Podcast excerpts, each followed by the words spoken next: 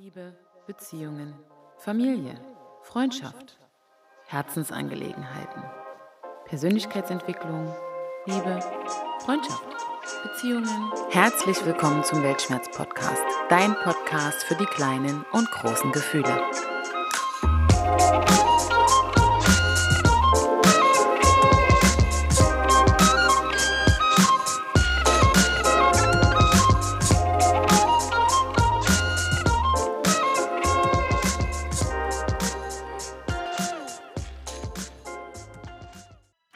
Und herzlich willkommen zurück zum Weltschmerz-Podcast. Ich freue mich, dass du zu dieser Folge wieder eingeschaltet hast und freue mich auch, wenn du das erste Mal eingeschaltet hast. Herzlich willkommen. Und ja, freue mich, dass ich für euch wieder ein neues Thema aufgenommen habe. Dazu aber später mehr.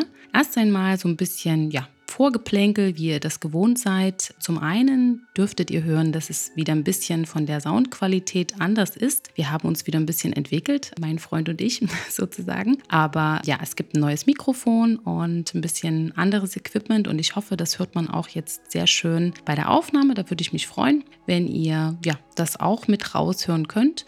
Und ansonsten hat mir die liebe Franzi das letzte Mal noch eine schöne ähm, Rückmeldung gegeben zum Thema Muttersein, was ich gerne mit euch noch teilen möchte, denn da war die Folge leider schon im Kasten. Franzi teilt mit uns, eine gute Mutter zu sein bedeutet für mich alles für dein Kind zu geben, ohne sich dafür selbst aufzugeben. Immer wieder jeden Tag aufs Neue sein Bestes geben zu wollen, auch wenn es im Alltag nicht immer klappt und man Fehler macht. Aber mit bedingungsloser Liebe und Selbstliebe ist man meiner Meinung nach schon die beste Mami, die man für sein Kind sein kann. Meine Eltern sagen immer, Erziehung ist Liebe und Vorbild und sonst weiter nichts. Das trifft es auch für mich ziemlich gut.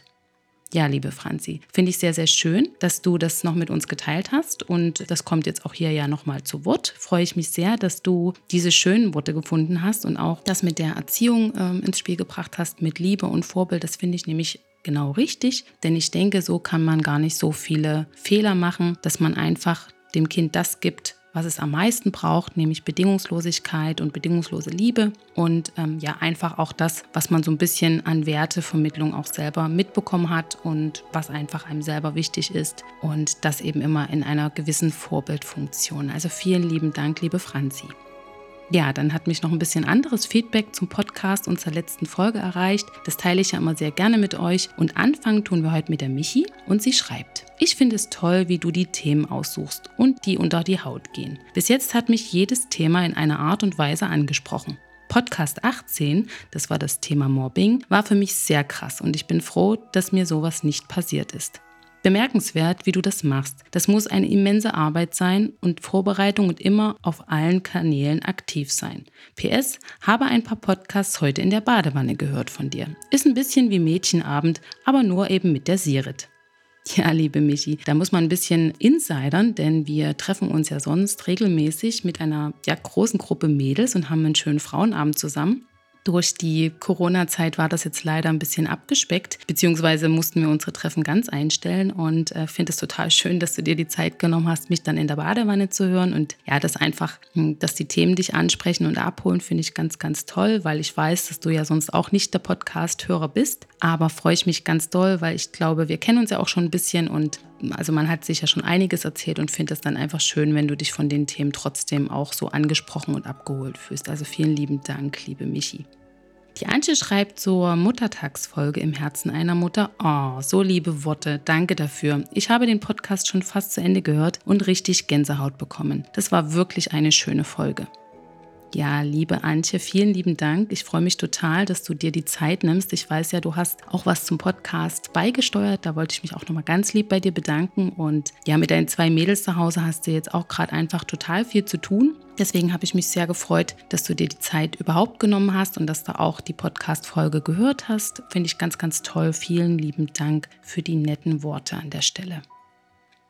Die Maxi teilt mit mir, liebe Sirit, was für eine tolle Folge. Ich bin immer wieder aufs Neue begeistert und beeindruckt. Du machst das so gut. Und in einer Welt von möchte gern ist es wohltuend, ehrlichen Menschen zu begegnen. Danke. Ach, liebe Maxi, meine ja, liebe Hörerin der ersten Stunde, vielen lieben Dank, dass du ja auch so fortlaufend mich unterstützt mit diesem Podcast. Das freut mich wirklich sehr. Und ja, wir sind uns ja inzwischen schon sehr nah und haben uns viel auch ausgetauscht und ja auch geholfen. Und ich freue mich immer total dolle, wenn du so ein Feedback gibst, weil ich dann einfach merke, dass die Themen bei dir ankommen und dich berühren. Und das freut mich wirklich total dolle. Und ich finde es auch total schön, solchen Menschen ja zu begegnen, auch auf diesem Wege. Und deswegen bin ich auch sehr dankbar. Vielen lieben Dank für deine tollen Worte. Und meine Mama, der ich ja im letzten Podcast ja auch ein, ähm, ja, einen Teil gewidmet habe und mich bei ihr bedankt habe, was sie für eine tolle Mutter für uns war, hat mir auch eine schöne, ja, ein schönes Feedback gegeben und das teile ich mit euch jetzt. Hallo, deine letzte Podcast-Folge war ein schönes Muttertagsgeschenk für mich als Mama. Danke, die Liebe wird mir zigfach zurückgegeben. Auch meine Mutter gibt und erhält diese Liebe und somit ist es ein schöner Kreislauf. Es ist schön, dass du deinen Podcast mit so viel Liebe machst und du bekommst dafür den Lohn unser aller Freude auf jede neue Folge. Auch liebe Mama, das hast du total schön gesagt. Ich finde es halt auch schön, dass du diese, ja, diese Mutterliebe auch im Kreislauf wahrnimmst. Und das ist ja auch so, unsere ganze Welt basiert ja eigentlich auf Liebe und Zuneigung und ja Zuwendung. Und ich finde es total schön, dass du das auch so empfindest und dass du ja deiner Mutter diese Dankbarkeit und Liebe auch entgegenbringst. Das weiß ich ja auch, das ist ja meine liebe Oma. Und deswegen finde ich das total schön, dass du ja das auch so schön in Worte verpackt hast. Vielen lieben Dank und außerdem war es mir ein Bedürfnis, das auch mal mit der Außenwelt zu teilen, dass du uns so eine liebevolle Mama warst. Vielen lieben Dank. Ja, und nun kommen wir schon zur aktuellen Folge und diese ist heute betitelt mit Wer sind wir? Und dieser Frage gehen wir heute mal so ein bisschen auf den Grund. Und ja, also wer oder was sind wir eigentlich? Also grundsätzlich bestehen wir ja erstmal aus vielen Millionen Zellen, Gewebe, Organen und Knochen. Also gemeinsam mit komplexen biochemischen Vorgängen ist jeder von uns ein biologisches Unikum. Zellauf- und Abbau steuern unsere Lebensfunktionen und Sauerstoff und Wasserstoff machen neben Spurenelementen 60 Prozent unserer Körpermasse aus. Etwa 5 bis 6 Liter Blut fließt durch unsere Adern, versorgt unser Gehirn und unsere Peripherie mit Nährstoffen. Das Gehirn macht 2% unserer Körpermasse aus und ist hochkomplex aus Nervenfasern, Zellen und viel rosa und grauer Substanz aufgebaut. Es schenkt uns die Fähigkeit, unsere Sinne wahrzunehmen, uns zu erinnern, zu lernen und unsere Bewegungsabläufe, die Muskelkontraktion zu koordinieren. Dies alles ist wissenschaftlich belegt und jahrzehntelanger Forschung zu verdanken. Direkt schon nach dem Aufstehen beginnt unser Körper seinen Job, der nach dem Zubettgehen längst nicht beendet ist. Innerhalb von Sekunden schalten Herz, Atmung und Blutkreislauf einen Gang höher, damit der Körper von der waagerechten in die senkrechte kommt. Sobald man die Füße auf den Boden stellt, sackt etwa ein halber Liter Blut von ca. 5 Litern insgesamt in die Füße. Fast 4000 Liter Blut pumpt das Herz in den nächsten 12 Stunden durch ein 100.000 Kilometer langes Geflecht aus Arterien, Venen und Kapillaren. Die Lymphe, das zweite Körperflüssigkeitssystem, transportiert neben Abwehrzellen auch Nährstoffe und fungiert vor allem als Zellmüllabfuhr, welche von rund 700 Lymphknoten koordiniert wird. Auch die sogenannten Bodenstoffe leisten schon ihre wichtige Arbeit. Unser Gehirn ist als erstes wach und schüttet eine Menge Stresshormone aus, die uns wach halten. Der Körper reagiert aber nicht nur auf Botenstoffe, die er selbst produziert. Ein gutes Beispiel ist hier Nikotin. Es dockt an unsere Nervenzellen im sogenannten Belohnungszentrum unseres Gehirns an und vermittelt Rauchern die Illusion eines bereits erfolgreich verbrachten Tages. Ein tolles, befriedigendes Gefühl im Gehirn, aber wie wir ja alle wissen, sehr schlecht für unseren Körper. Denn vor allem für die Lunge ist das eine wirkliche Mammutaufgabe. Sie ist mit einem Teppich von Flimmerhahn ausgekleidet, um Schadstoffe aus der Atemluft zu filtern.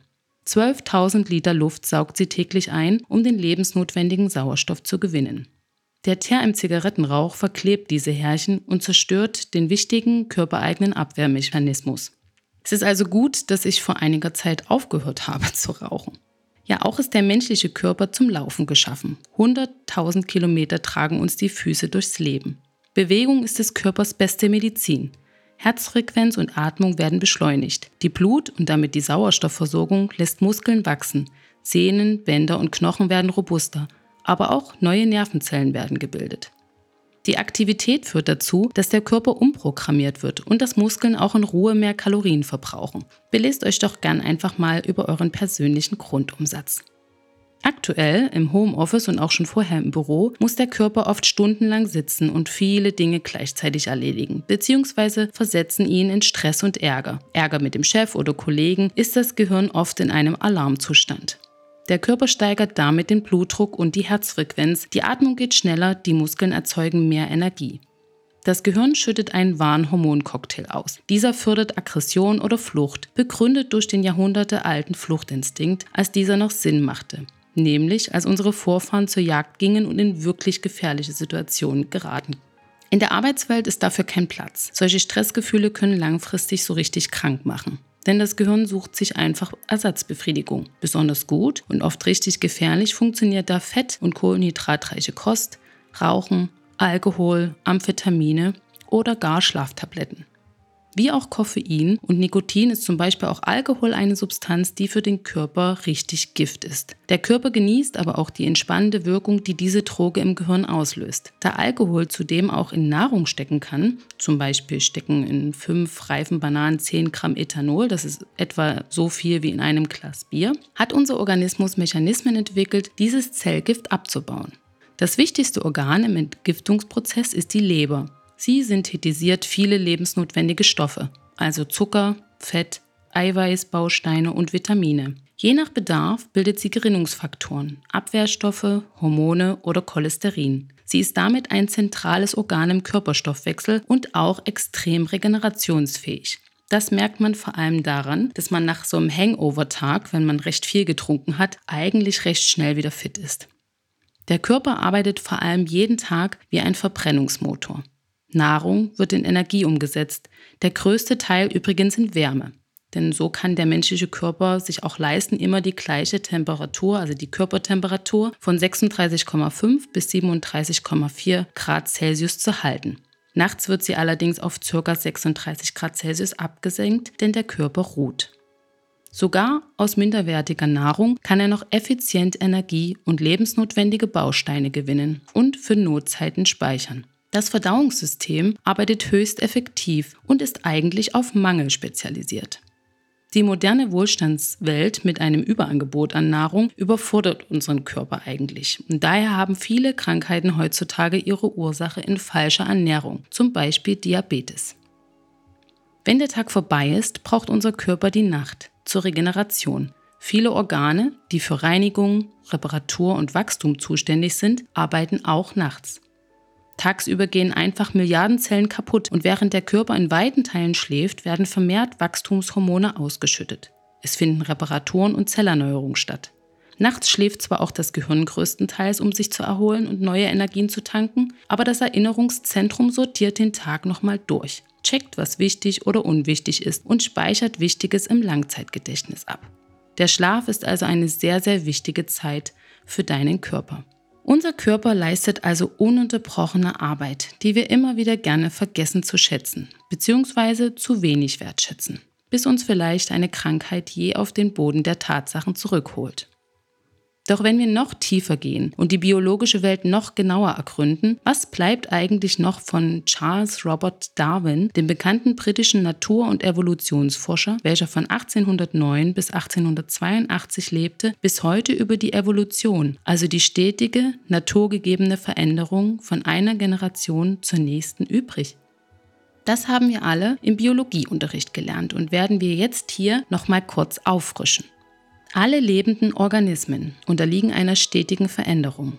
Das heißt, alle Lebewesen können sich verändern und das tun sie fortlaufend. Das klingt heute erstmal völlig natürlich, denn im 19. Jahrhundert war das wirklich sensationell neu. Die Menschen waren damals der Überzeugung, dass die Welt und die Menschen allein durch Gott, den Herrn, erschaffen wurde. So wie sie dachten zum Beispiel auch, dass die Erde eine Scheibe ist. Bereits im Jahre 1838 entwarf Darwin seine Theorien der Anpassung an, an den Lebensraum durch Variation und natürliche Selektion. Kurz und unmissverständlich kann man das auch mit Fressen und gefressen werden übersetzen. Und er erklärte so die Entwicklung aller Organismen und ihre Aufspaltung in verschiedene Arten. Über 20 Jahre lang trug er Belege für diese Theorie zusammen.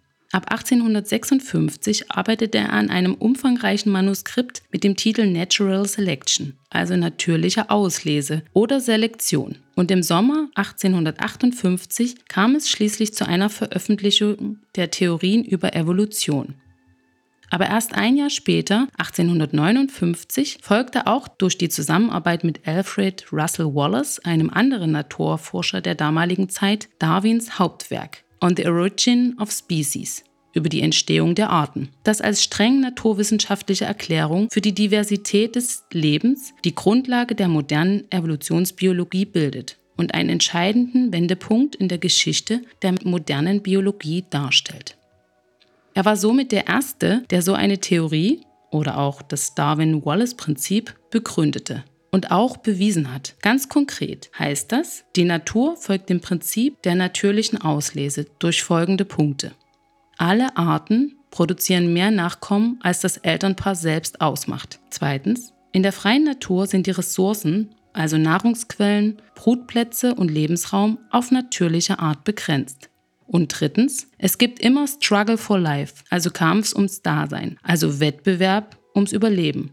Zum Beispiel Kampf um Trinkplätze und auch gesündere Exemplare erhalten die Art und pflanzen sich fort. Kranke, angeschlagene Exemplare werden gefressen oder sterben, werden also natürlich selektioniert. Das heißt, die besser adaptierte Art bringt ihre Gene mit ein bei der Entstehung einer neuen Art oder der Entwicklung der eigenen.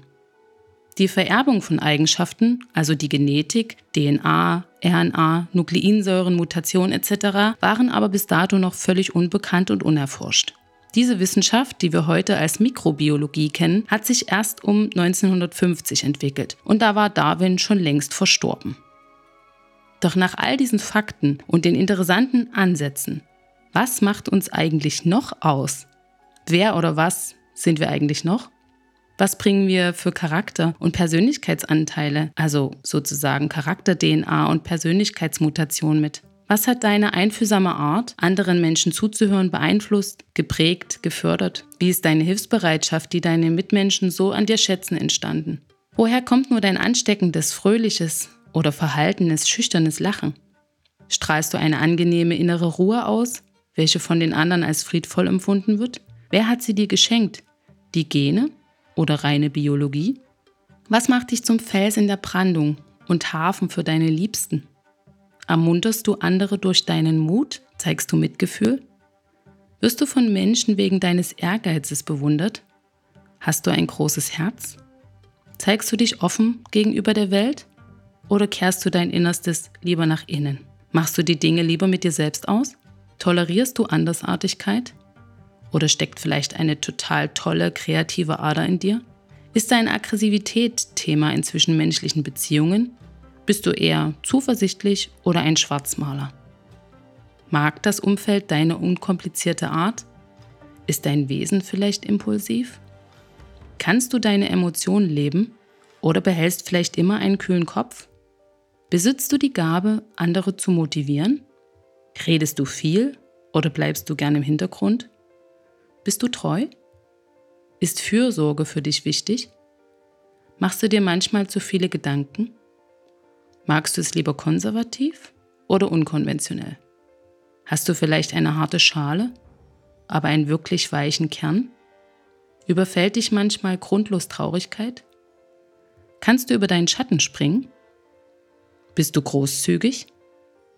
Ignorierst du andere, um sie zu bestrafen bist du manchmal manipulativ, um deine Ziele zu erreichen?